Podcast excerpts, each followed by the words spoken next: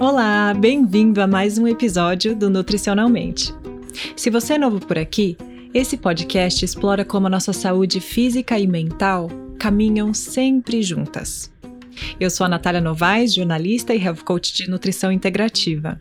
Eu e a nutricionista Juliana Pisócolo superamos transtornos alimentares e agora dividimos com você estratégias para cultivar hábitos mais saudáveis e também dividimos nossas experiências mais profundas. E esse episódio é exatamente sobre isso. A Ju nos conta uma novidade, e eu não vou falar aqui o que é, mas olha, eu não tô falando porque ela é minha parceira de podcast. Eu fiquei admirada, muito inspirada com a sinceridade e a vulnerabilidade da Ju em dividir as experiências dela. Fica aqui que o papo foi profundo. Nós vamos falar sobre a chave mestra para todos os nossos hábitos, as histórias que a gente conta sobre nós mesmos nas nossas cabeças.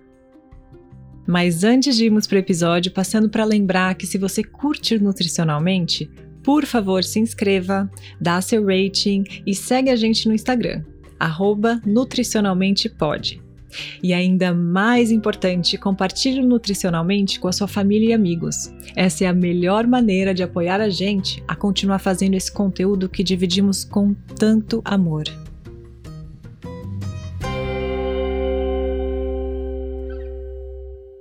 Eu não gostaria de passar por. Eu vou ser muito sincera, eu não gostaria de passar por isso. De verdade, eu não queria. E por muitos anos, é, eu acho que eu nunca falei isso para ninguém, mas a gente diz que quando a gente fala da nossa vulnerabilidade é quando a gente tem a nossa força, né? Então, a anorexia ela causou muitas cicatrizes em mim, físicas e mentais. As mentais sempre foram tratadas, as físicas não. É, eu perdi, como diz a médica, eu perdi tecido mamário. Então eu não tenho tecido mamário desde os 18 anos, você imagina. E eu perdi muita musculatura na perna. Então a minha, minha perna ficou extremamente flácida. E aí eu fui na, numa amiga do meu irmão que é cirurgiã recentemente, eu falei: "Ah, vamos ver uma segunda opinião". Ela falou: "Olha, Juliana, se você tivesse menos flacidez na perna, você não precisaria passar por cirurgia alguma, mas infelizmente você tem que passar. Eu vou tirar a pele sobrando da perna, então vai ficar uma cicatriz até o joelho interna e vou colocar prótese. E resumo da história, a anorexia ela me trouxe uma flacidez nas coxas extrema que me incomoda. Você vai dizer assim para mim: "Ah, mas só você se incomoda, mas me incomoda muito". Não, tudo isso é muito relativo, às vezes o que incomoda uma pessoa, o que importa é a sua opinião sobre você, né? Exato. Não, claro. Então quando eu falo puxa, eu cheguei à, situação de fazer uma cirurgia para retirar isso e para colocar uhum. uma prótese de silicone, eu, eu falo para as pessoas, eu esperei 20 anos por isso. Então chega um momento que você fala assim: eu preciso me libertar de tudo, eu preciso ser livre em todos os sentidos. Eu não faço isso por estética. Eu só quero ver o meu corpo como ele seria se eu não tivesse passado pelo que eu passei. Só a própria pessoa tem como saber o que é o certo para ela, né? Não adianta, é você. Você pode tentar explicar, você pode ouvir o que as pessoas têm para te adicionar, mas, tipo assim, o que tá no seu coração é o que tá no seu coração. E, e, e as é pessoas, isso. Nath, elas têm muita mania de julgar. Você julga a tempestade do outro porque você não viu como essas nuvens se formaram. É muito fácil você falar, por exemplo, um paciente chega no meu consultório e fala assim: Olha, é, essa barriga me incomoda se eu, Juliana, às vezes olho e, e posso falar assim, poxa, mas é tão pequeno. Mas a dor dele podia ser a minha dor. Então, quem sou eu para é, julgar? É, muito relativo. É, é, é. E as pessoas às vezes falam, nossa, mas que besteira isso, sabe? Que, que bobagem. Só você sabe aquilo que te dói. É, o que eu acho que é uma linha tênue é entre esse amor próprio, essa decisão porque é algo que vai te fazer bem, e a pressão estética da sociedade. Aí eu acho que, que é quando as pessoas misturam uma coisa com a outra. Não é por julgar ninguém, é simplesmente porque tipo, a sociedade bota essa pressão extrema em que você tem que ter um corpo X, uma aparência Y, e aí as pessoas sofrem uma puta pressão. Isso se mistura, ou é difícil separar isso do o que te faz bem, né? O que te faz feliz. Mas eu acho que isso é uma jornada que todos nós estamos nela, né? A gente conversou sobre isso no primeiro episódio, até tipo, não tem como você se separar desse fenômeno, né, que é a indústria da beleza, mas eu acho que a autoimagem, ela tá relacionada ao corpo, né? Não adianta. E aí, cada um é cada um. E a forma como você. É, quando você gosta mais de você, você quer se vestir melhor, né? Você quer uhum. se cuidar mais. E eu lembro uma vez que eu fui num, num outro cirurgião há um tempo atrás. Você vê, eu já fui, eu já fui Gente, eu fui sondando a minha vida ah, é. toda, né? É muito louco isso. E por que que você acha que demorou tanto, assim? Tipo, por que que você acha que essa decisão tá acontecendo agora e não antes? Porque eu acho que hoje eu tô mais madura. Eu entendo que algumas cicatrizes vão fazer parte da minha vida e tudo bem. Eu entendo que eu não preciso provar para ninguém o quanto eu sou capaz ou isso é para mim. Sou eu como pessoa, sou eu como ser humano. Eu faço para mim. Eu faço uhum. para como uma forma de de mostrar o quanto eu me amo, o quanto eu me quero bem, uhum. sabe? Então, é como disse esse médico, ele falou assim para mim: você não tem um corpo, entre aspas, é, legal desde os 18? Você não sabe como é ter? Eu falei: não. Falei: você acha que você não merece isso? Então, talvez antes eu não me sentia Bom, mas merecedora. aí eu preciso, eu, eu, eu preciso fazer um parênteses aqui que eu super entendo tudo que você está falando, mas esse médico aí, tomar cuidado do jeito que fala, porque o corpo legal, pelo amor de Deus, né? Exato, exato. Tipo... Não, é, tanto que eu passei. Eu lembro quando ele falou isso, no sentido assim, que eu até entendi na conversa, do tipo. Existem duas coisas que te incomodam. E você acha que você não merece melhorar as duas coisas? Entende? Hum. Entendi, entendi. Eu estava conversando essa semana num dos podcasts que eu faço aqui nos Estados Unidos, e é com uma mulher que ela é uma terapeuta, e a terapia dela é toda baseada em mudar as histórias que a gente tem sobre nós mesmos, né? Que é meio que o jeito que ela vê é, é todas as nossas ações, tudo que a gente faz na vida é reflexo do que a gente pensa que a gente é. Então, tipo, quando a gente quer mudar as nossas atitudes, a gente não tem que pensar na atitude, a gente tem que pensar nas histórias que estão por trás, né? E aí é interessante isso, porque, tipo, me parece que a sua história sobre você e seu corpo mudou, né? Então talvez agora você tá pronta porque essa história mudou, tipo, quem é, quem é você, quem é seu relacionamento com você mesma. E aí a sua atitude mudou e você tá mais pronta para tomar essa atitude, que é uma coisa que você sempre quis, mas que talvez não sentia que era capaz. Ou, ou... merecedora, ou uh, o que, que os outros vão pensar, né? Que eu sou fútil, é. que eu sou uma pessoa, sabe? É, o julgamento do outro me machucava em todos os sentidos. Como você? Nossa, mas é interessante isso, porque eu sinto que tanta gente faz assim. Não sei, mas eu te entendo, porque realmente o povo julga, né? Demais! O povo adora. Eu pus uma, esses dias eu também. Eu gosto dessas frases, eu adoro. e, e eu pus esses dias uma frase que dizia assim, é até do Jô Soares, mais ou menos assim é, poucos são os que se importam, que a maioria é só, é só, curioso. É, tá, todo mundo adora colocar o dedo, apontar o dedo, etc. Agora perguntar se você precisa de ajuda, se tá tudo bem, não. Né? É, não, pagar nossos boletos, ninguém quer, né? Porque é muito fácil as pessoas julgarem, né? Julgam tudo. Julgam porque você trabalha, julgam aonde você mora, julgam aonde você vai. Mas as pessoas não, não querem olhar, porque é não querer olhar. O que você fez para chegar onde você chegou? Que é trabalhar, se dedicar, enfim, cada um sabe as coisas de que teve. Né? É, e de que teve que abrir mão para chegar onde chegou. Mas é, é, muito fácil você só julgar. Como que é? é? Você só vê os vinhos que eu tomo, mas não vê os tombos que eu levo, né? É muito real. E a gente vê o highlight reel o mais interessante é que também a tendência é a gente querer só mostrar parte boa, né? É só olhar pro, no Instagram, né? Que tá todo mundo meio que fazendo isso. Mas me conta uma coisa, como é que você mudou essa narrativa na sua cabeça? O que você acha que foi? Foi o tempo, a sua maturidade? Mas tem algum um momento assim que você acha que tipo, foi importante para minha mudança? Sim. É, o ano passado, eu passei em consulta com a psiquiatra na época, porque eu falei assim para ela: olha, eu, eu tô fazendo mestrado, mas eu tô com uma dificuldade em ler textos. Hum. E aí ela falou: vou fazer alguns testes com você, e você, a gente vê depois o que vai acontecer, beleza. No final, ela falou para mim o seguinte: olha, eu fiz um teste de burnout E o burnout grave, ele tá em torno de 25 a 30 pontos. E você tem 30. Hum. Então eu estou te afastando agora. Eu lembro que eu falei para ela: não, você não vai. Eu tenho paciente amanhã para atender. Ela falou: eu não perguntei, eu mandei. Hum. Quais eram os sintomas? Nossa, um cansaço fora do normal, uma sensação de que minha mente ia explodir, chorava à toa, uh, não conseguia dormir, é, baixa autoestima, eram várias coisas. Nossa, mas é até bom falar isso, porque às vezes as pessoas estão passando por isso e não sabem, né? Porque, eu, É, pelo que é. eu saiba, muita gente passa por isso. E, e aí a pessoa fala: ah, é só do trabalho? Não é só do trabalho, né? Vamos combinar? Uhum. É a fo- que o pessoal fala, é porque você ficou na linha de frente da Covid. Não foi isso, gente, pelo amor de Deus. Eu acho que é a forma como eu sempre me tratei, como eu me cobrei, né? Tem vários pontos. Trabalho, sim, mas tem a ver também com a forma como eu me via. E, e esse um ano afastada me fez olhar.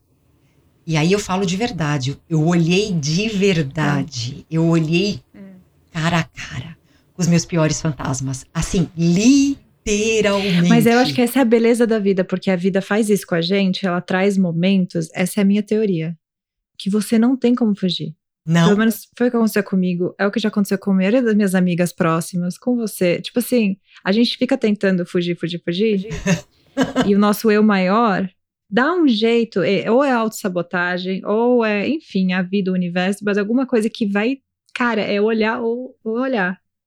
E é lindo isso, porque é aí que a gente cresce, né? Aí que a gente vira borboleta. é, e é isso, a, meta- a metamorfose. E eu até conversando muito com meu pai, a gente conversa muito. Esses dias eu falei, ai pai, eu, às vezes eu acho que eu sou- estou antissocial. Ele falou, não, filha, às vezes a gente fica com amadurecimento, tem coisas que você fala, eu não preciso disso mais, não precisa aceitar isso. Né? E, e- porque antes eu, eu tinha uma ideia de que eu tinha que falar sim pra tudo e pra todos pra ser amada e aceita. Eu tenho muito isso também, eu não podia reclamar. Eu aprendi isso com a minha carreira de modelo, porque todo mundo me dava o mesmo elogio. Falava, nossa, você não reclama, né? Ou mais, o nosso erro é muitas vezes a gente achar que a gente não pode dizer pro outro o quanto ele nos magoou. E não é só em relacionamento homem-mulher, ou mulher-mulher, homem-homem. É amizade, é, é, é na própria família, tudo, no trabalho. Porque às vezes o outro, ele fala o que ele quer e você permite porque você quer ser bem vista. Mas espera aí, eu também tenho os meus momentos, eu também tenho as minhas sombras como qualquer um. Né? Então, opa, também não gostei. É, eu acho que é tudo como você comunica, né? Se você comunica de uma forma clara, calma e, e educada, exato, tudo é válido. Tudo é válido. A gente tem que ser transparente. Eu falo que em dois, de 2020 para cá, eu literalmente eu sou uma, uma versão extremamente única, que eu ainda estou me conhecendo. Engraçado, eu me sinto igual. Que engraçado. Não, eu para mim foi setembro do ano passado, minha filha. Isso aqui era eu era outro ser humano, outro ser humano. E vamos combinar? É, eu falo isso sempre. E eu não falo por falar, não. Eu falo de coração aberto. Eu falo assim, eu tive tantas vezes no fundo do poço, de verdade, gente. Juro por Deus. Eu tive tantas vezes que eu não tenho medo de estar lá, porque eu sei. Eu, eu tenho uma fé. Eu tenho uma confiança tão grande que eu sei sair de lá. Nossa, Ju, você me arrepiou agora. É, não ter medo do fundo do poço é super profundo, porque eu acho que isso é o real significado da, da confiança. Porque a confiança é isso, né? Você sabe que você é capaz de superar qualquer coisa.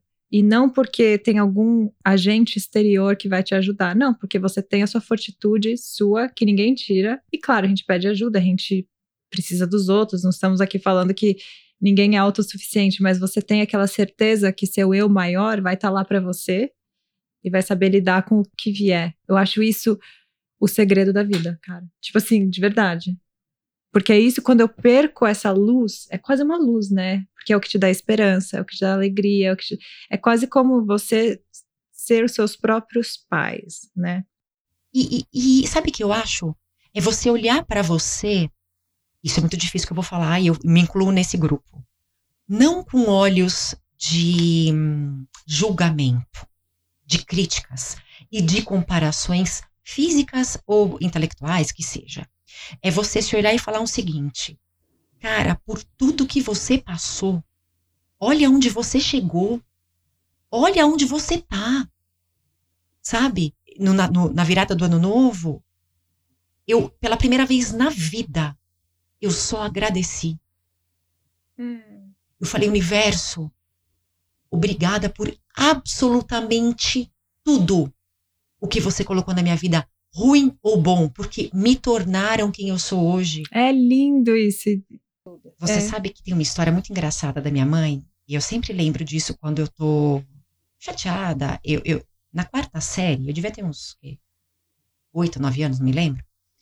Tinha uma viagem para a escola, é, para Minas Gerais, para cidades históricas. E aí a gente ia ficar uma semana lá. E eu não queria ir, porque eu era um grude com a minha mãe. E minha mãe me obrigou a ir. Falei, mas eu não quero ir. Ela falou, você vai sim. Mas era, foi uma coisa assim muito até agressiva. Fui. Chorei sete dias, né, de saudades. Enfim, passaram-se muitos anos, a minha mãe faleceu. E eu encontrei essa professora que foi comigo é, no escotismo, quando eu, quando eu era escoteira. O filho dela também era, e nós nos encontramos em uma festa. E eu falei, nossa, puxa vida. Ela falou: olha, Juliana, eu procuro você há anos. Porque eu queria falar uma coisa tão importante para você. Ainda, ainda lembro que eu falei assim: ai, você lembra de eu chorando? Ela falou: então, é, quando é, a sua mãe falou comigo, ela disse o seguinte: Olha, é, eu tenho câncer e eu vou morrer. Juro por Deus, juro por Deus. E eu preciso mandar minha filha ah. com vocês para viajar, porque ela precisa aprender a viver sem mim. Ai, meu Deus. Juro. E aí a, essa professora falou para mim, Juliana, e isso me marcou tanto, porque a sua mãe falou assim, ela não quer ir, eu não quero mandar, mas eu preciso que ela cresça. Quando que você ouviu essa frase dessa mulher? Eu devia ter uns 17 anos, 16. Foi muito depois que ela morreu, né? Foi. Nossa, Jo, me arrepiei aqui. E hoje, é que vocês não estão vendo a cara da Natália. Ela tá assim. Vou chorar. Não, mas é que é lindo. O amor de mãe é misterioso até. Né? Hoje, é, a minha mãe faleceu com 43 anos. Então, a minha mãe faleceu com a idade que eu vou fazer o ano que vem. E hoje, eu ela era uma menina. Hoje eu falo, gente, eu não sei nada da vida. E ela também não deveria saber. E ela fez o que ela. É. Putz, grila, né? Caraca. É, o que ela podia. Eu acho que a gente só consegue tocar a alma de uma outra pessoa. Eu já falei isso. Quando a gente já se desnudou. Quando a gente já se quebrou.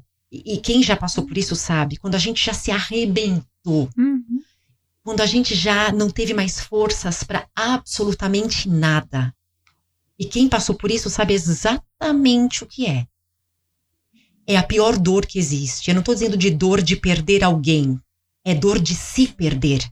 Uh, a maior dor é a dor de se perder. Nossa, o que você falou é muito profundo, muito real. Porque é isso que acontece e a gente fica na ilusão de que são as coisas exteriores, né? tanto no positivo quanto no negativo. Por exemplo, a velha ideia de que vou ser feliz quando eu tiver o emprego X, vou ser feliz quando isso acontecer. É a mesma coisa, né? Porque a gente está dando toda a responsabilidade que deveria estar na gente para nossa felicidade.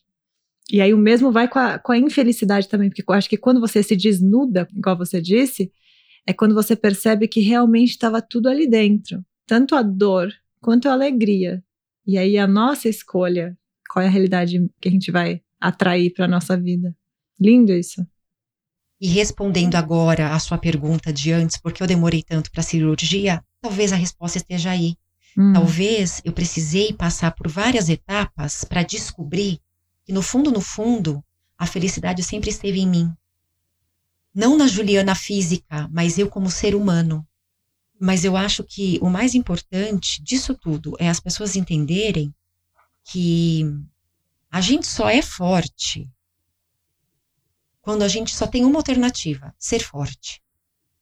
Eu não tive assim, de verdade, e que me conhece bem, sabe do que eu vou falar. Eu não tive adolescência, não fui uma, uma pessoa que, que ia pra balada. Nunca, nunca. Eu sempre gostei muito de estudar, sempre fiquei muito em casa, porque eu pensava assim. A minha mãe pediu para eu cuidar do meu irmão. Se eu fizer coisa errada, que exemplo que eu vou dar para ele? As pessoas falavam para mim: você, Juliana, você tem que viver sua vida. Mas eu não conseguia, porque eu, era uma promessa que eu fiz para ela, né? que antes dela falecer, ela falou: olha, é, você promete que você vai cuidar do seu irmão, né? A partir de agora você vai ser a mulher da casa. O que, que eu vou falar? Sim. Eu não tinha. Eu nem pensei. Mas aquilo ficou tão enraizado em mim que eu lembro que quando ele se formou em, em, em medicina, em 2012, eu lembro que nesse dia eu falei para minha mãe: olha, a minha parte eu já fiz. A partir de agora, mãe, é, eu preciso viver minha vida. É, na, na, pandemia, eu estava na linha de frente, eu fui até. É, é uma, uma forma figurada, eu sei. Eu fui até o cemitério, né? E eu falei para ela, mãe, olha, é, eu sei que eu podia fazer isso do banheiro da minha casa. Mas eu tô aqui para dizer que a partir de agora eu entrego a sua vida para você e eu pego a minha vida para mim. Uau. Porque você não está mais aqui fisicamente, mas eu estou. E eu preciso viver. Eu preciso ter a minha vida. Foi mais ou menos isso, assim. Mas você sabe o que é muito profundo do que você está falando? Eu acho que todos nós temos a sua mãe, né? Cada um de nós tem uma versão do que a sua mãe representa para você. Sensação de que a gente tem que ser X, algum tipo de pessoa, para receber a, a liberdade ou o direito de tentar ser feliz, porque eu acho que é isso. Eu, por exemplo, é muito com trabalho. Trabalho, eu acho que na minha família, no meu redor, sempre teve uma narrativa muito grande de tipo, ah, se você é preguiçoso, preguiçoso não vale nada, quem não precisa de ajuda financeira não vale nada. Então, para mim, sempre foi um estresse muito grande, tipo, preciso produzir, preciso trabalhar. Eu tive que ir lá e falar essas narrativas, essas histórias, adeus, não são minhas, são herdadas de outras pessoas.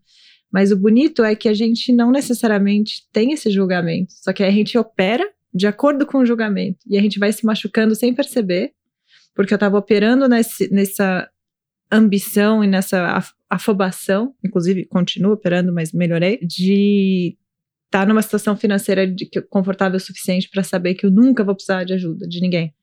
E, e é ótimo isso, só que assim, até que ponto eu posso ser feliz operando dessa maneira? Da mesma forma que você com a sua mãe. Tipo, claro que é lindo que você ajudou seu irmão, que você queria ser uma pessoa responsável e criar todo mundo ali em volta de você da melhor forma possível. Mas até que ponto isso estava tirando a sua alegria? A minha é, vida, né? né? É tipo a gente tirar nossas próprias amarras, né? E, e, demora muito, são anos e anos, porque. Deve ter sido super difícil, é. Os psicólogos de, sabem melhor, mas ainda mais no, no, começo da infância, fica muito enraizado. São as crenças limitantes. Crenças limitantes. E a gente, exatamente. não é? E a gente, na vida, você começa a falar assim: ah, esse, isso aqui, depois eu resolvo, eu vou pôr embaixo do tapete. Ah, isso daqui eu resolvo depois. No resumo, eu ganhei um burnout. Entendi. E a ponto de eu receber uma notícia da médica do, do tipo: se, se você não parar agora, eu te interno. E, e, e, foi muito complicado, porque nos três, quatro primeiros meses, uau!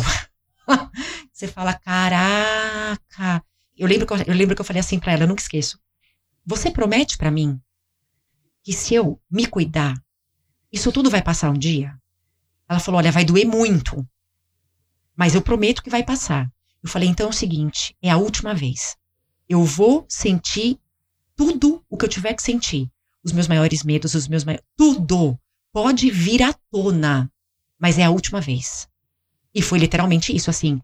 Eu tenho, inclusive, uma amiga minha, a Vanessa, que, cara, ficou comigo o tempo todo. Nossa, me apoiou assim. Não hum. tem nem palavras para dizer. Uma amiga mesmo, sabe? Aquela pessoa que, que não te julga, eu falava coisas que eu jamais falaria para alguém, exceto meu marido que sabe, enfim. Mas a pessoa simplesmente fala: tá tudo bem, eu te entendo. É aquela pessoa que quando você consegue alguma coisa, né, é aquela amiga que quando você consegue alguma coisa, ela fala: você, estou feliz por você, você merece. Nossa, isso é tão raro. É. Nossa, engraçado, a gente é muito. A gente tá muito na mesma vibração, porque no meu que eu passei ano passado, em setembro, foi a mesma coisa. Foi quando eu percebi que a importância das minhas amigas. Eu falei, nossa, não sei onde eu estaria sem elas. Para mim, assim, é muito real isso, porque além, eu acho que a relação mulher com mulher de amizade é muito especial, porque o homem não tem como saber, né? Um pouco. Algumas das experiências que a gente passa são muito diferentes. Além disso, né? Tô num país diferente, né? Então, minhas amigas brasileiras são muito importantes, porque por eu posso ficar aqui 100 anos. Tipo, eu sempre vou ser brasileira, eu sempre vou ter uma experiência um pouco diferente da, dos americanos. E, e, nossa, é lindo isso, tipo, você se sentir abraçada por uma, alguém que não tem um laço de família, não tem um laço de relacionamento físico, né? É super importante. E aí, o que me fez pensar, até quando você estava falando, é nas pessoas que realmente sentem que não tem.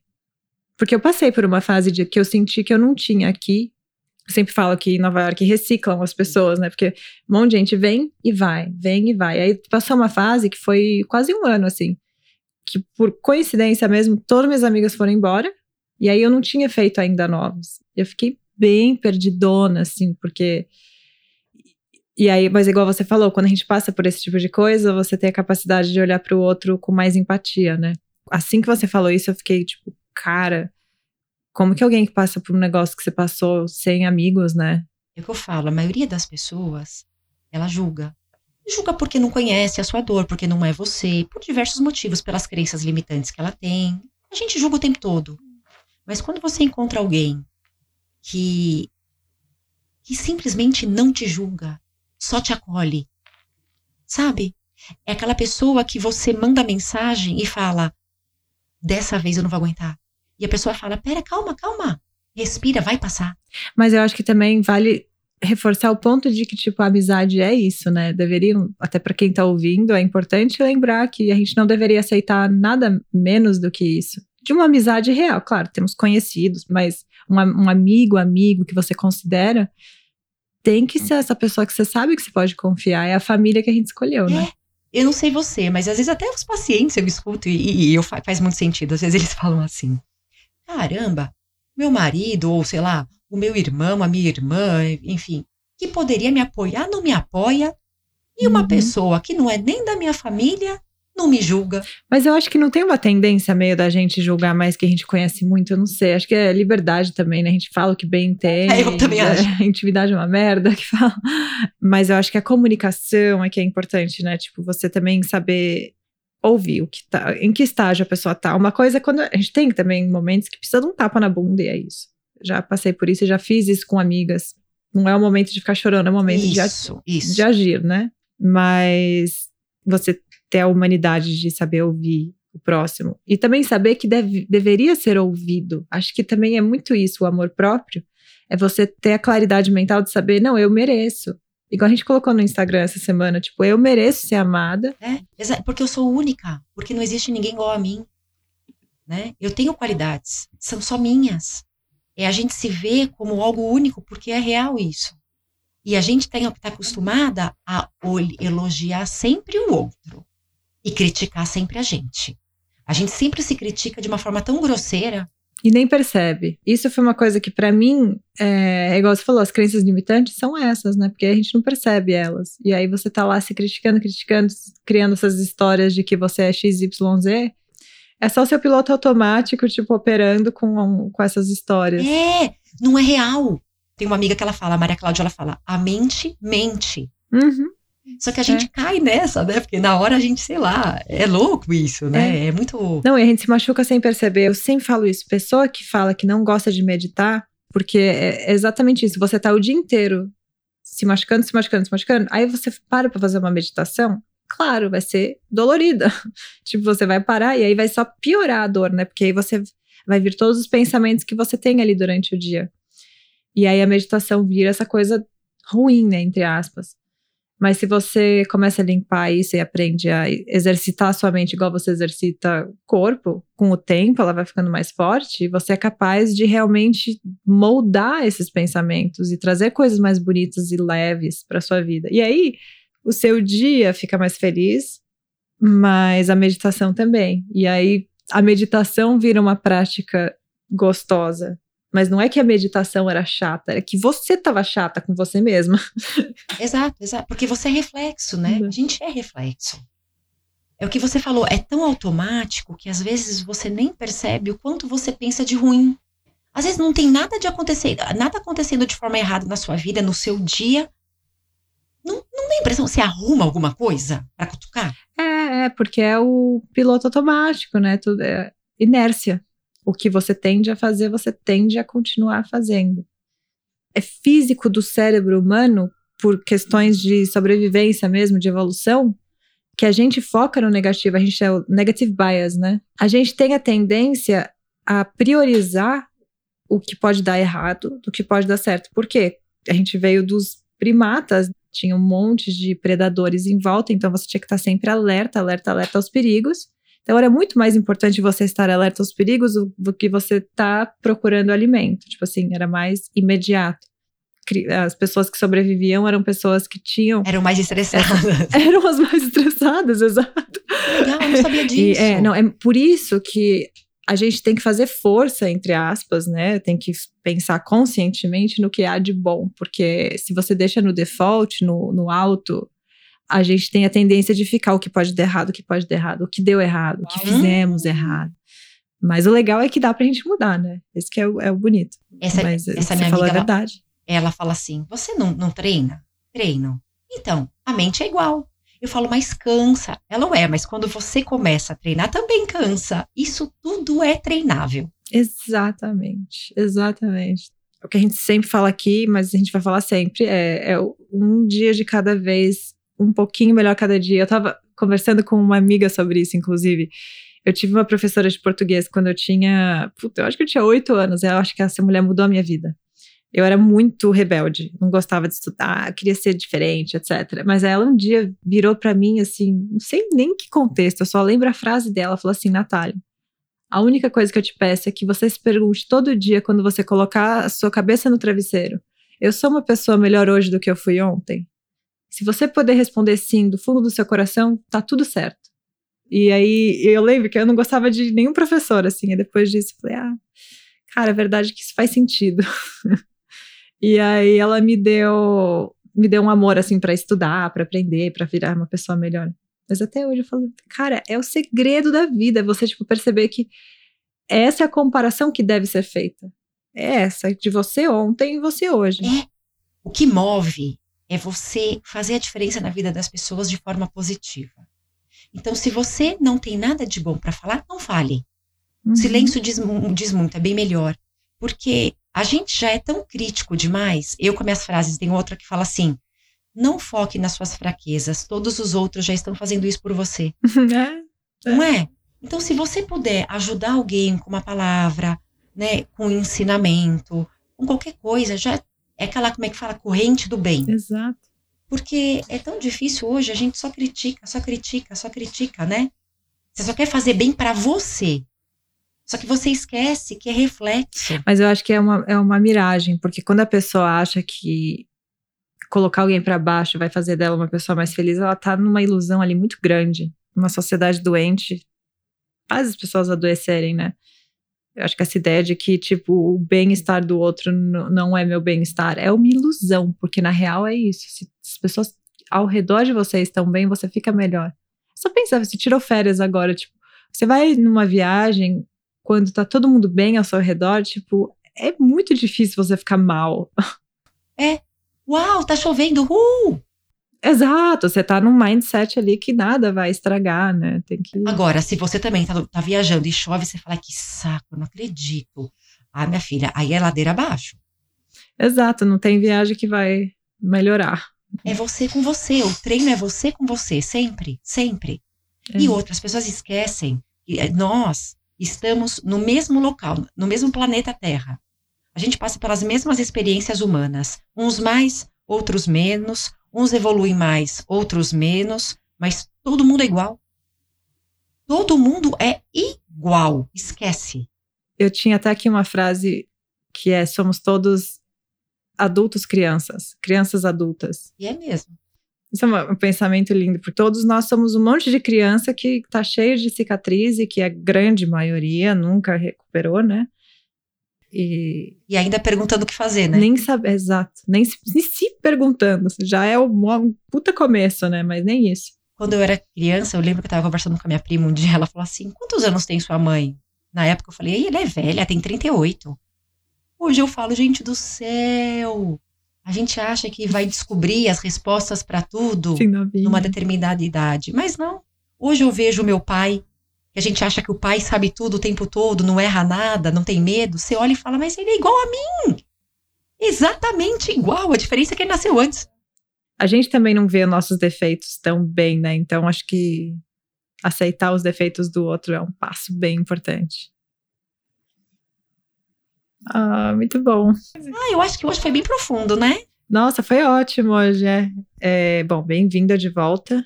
E a gente vai continuar falando aqui sobre a sua jornada. Como é que você está se sentindo agora, assim? Está empolgada para cirurgia? Ah, eu tô, eu tô, eu tô ainda meio, meio amortecida. A gente, na verdade, eu sou meio medrosa pra esse tipo de coisa. Nossa, eu no morro de fundo, medo no fundo. também. Então, ninguém, acho que ninguém gosta. É, Uhul, vou tomar anestesia, vou ficar entubada. Ninguém gosta. Tudo é trabalhar a cabeça.